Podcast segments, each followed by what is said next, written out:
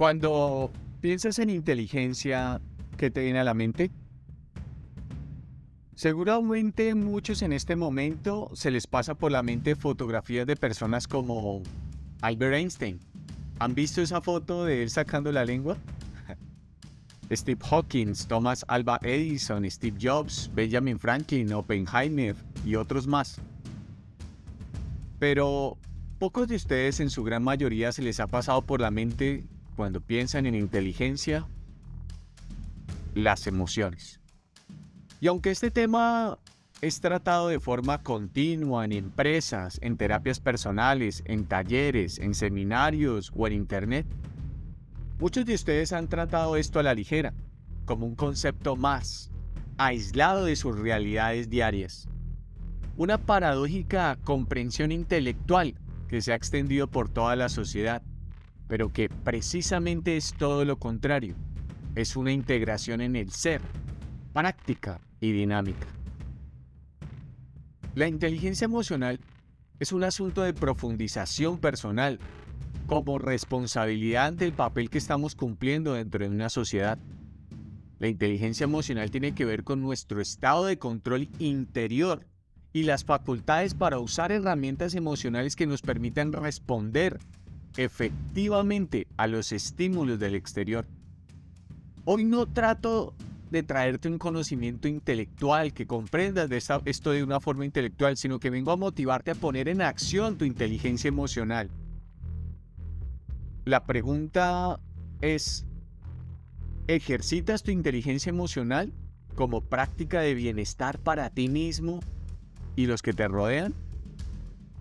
¿O eres de esas personas que parecen como un electrocardiograma emocional con picos de ira gritos y éxtasis o frustraciones y altibajos de ansiedad y depresión y melancolía.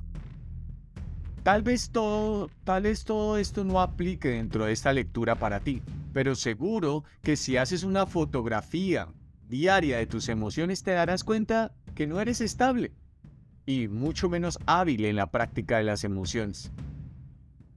Una conversación maltratada porque te dejaste persuadir de una emoción incorrecta te llevó a una situación incómoda que hoy vives. Una falta de control sobre tus emociones te llevó a actuar de forma incorrecta y terminar en un acto de deslealtad o inclusive a mentir.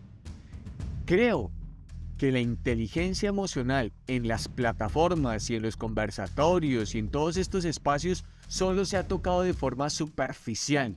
Apenas la punta del iceberg conocemos de esto.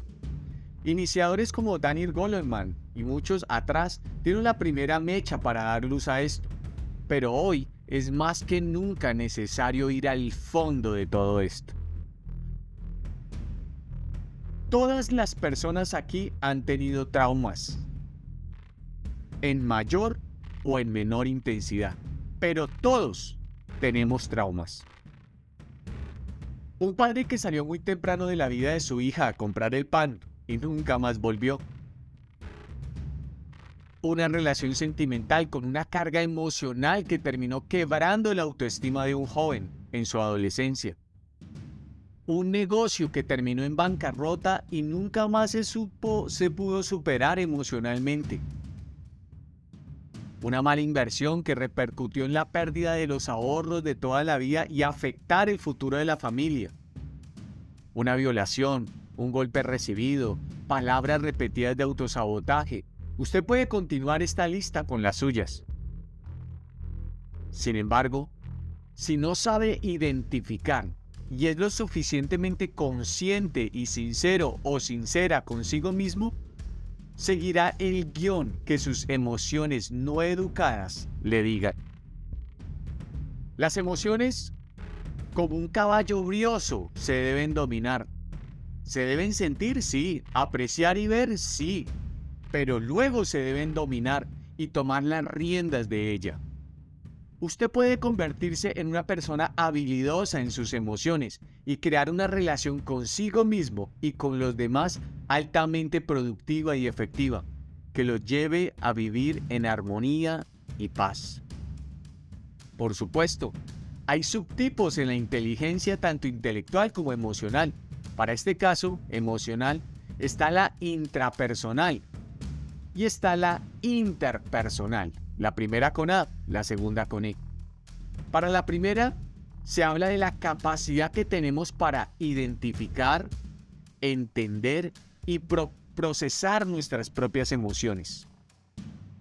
Y la interpersonal es la que nos habilita para relacionarnos e interactuar con otras.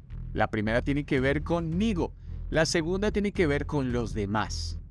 Sobre este último tema, veamos una estadística muy interesante sobre esto para entenderlo más. ¿Sabías que el 75% de los despidos laborales en el mundo tienen como referencia de causa no la incapacidad o pericia o aptitud del empleado para ejercer su oficio, sino la discapacidad para engranar, relacionarse y crear lazos productivos con su equipo de trabajo, jefes, subordinados o clientes?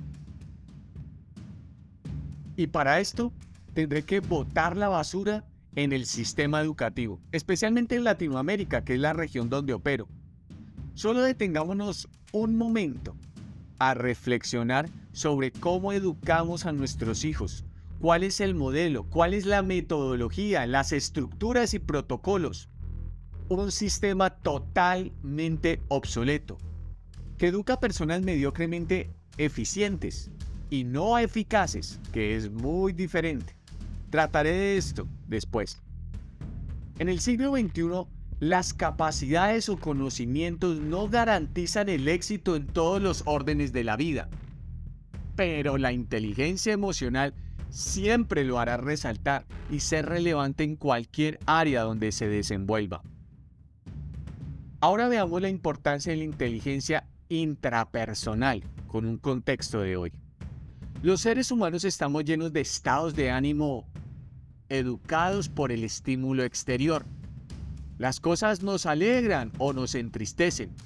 Una canción que te recuerda el día en que te hace llorar o reír maliciosamente. Pero tendemos a crear depresiones, euforia o estrés de forma muy fácil, afectando nuestra capacidad cognitiva, nuestra capacidad de ser productivos y tener razonamiento analítico. Una paradoja se presenta nuevamente aquí. Herramientas de razonamiento pueden sacarnos de un estancamiento emocional. Hacernos preguntas correctas nos lleva a respuestas acertadas. ¿Por qué? Nunca nos llevará a ningún lado, sino por el contrario nos inundará en un laberinto de pensamientos y emociones que no llevan a ningún lado y sí nos hacen perder tiempo y energía vital. No te preguntes por qué. Pregúntate para qué. 2. Identificar y ubicar. Tal como lo hacen en una operación militar, usted debe cazar sus emociones limitantes y encontrar dónde usted es más débil, qué tipo de circunstancias lo llevan a eso y marcarlas. 3. Profundizar. Acá sí es recomendable profundizar bajo la guía de un experto preferiblemente objetivo que va a desarrollar esa pregunta. ¿Por qué usted siente lo que siente? ¿De dónde se crean esas emociones? Que no solo lo va a escuchar, sino que le va a dar las herramientas para resolver sus traumas internos que lo, lleven, que lo llevan a una deficiente expresión de sus emociones modificación de sus patrones emocionales de forma sencilla. Este es el cuarto punto. Que no le tome mucho tiempo, sino que le permita darle vuelta a lo que siente o quisiera expresar. Tomar el control. Esta es la parte donde usted tendrá la habilidad de modificar esos patrones emocionales. Quinto, sacar el máximo rendimiento a sus emociones. Usted logrará ver cuáles son sus zonas fuertes y buscará permanecer en ella ambientes, personas, conversaciones y contenidos que lo transformen en una persona con altos niveles de inteligencia emocional. Repito rápidamente, hacernos preguntas correctas, identificar y ubicar, profundizar, modificar, sacar el máximo rendimiento. Recuerde esto, el conocimiento intelectual puede llevarlo a despegar, pero la inteligencia emocional lo mantendrá arriba.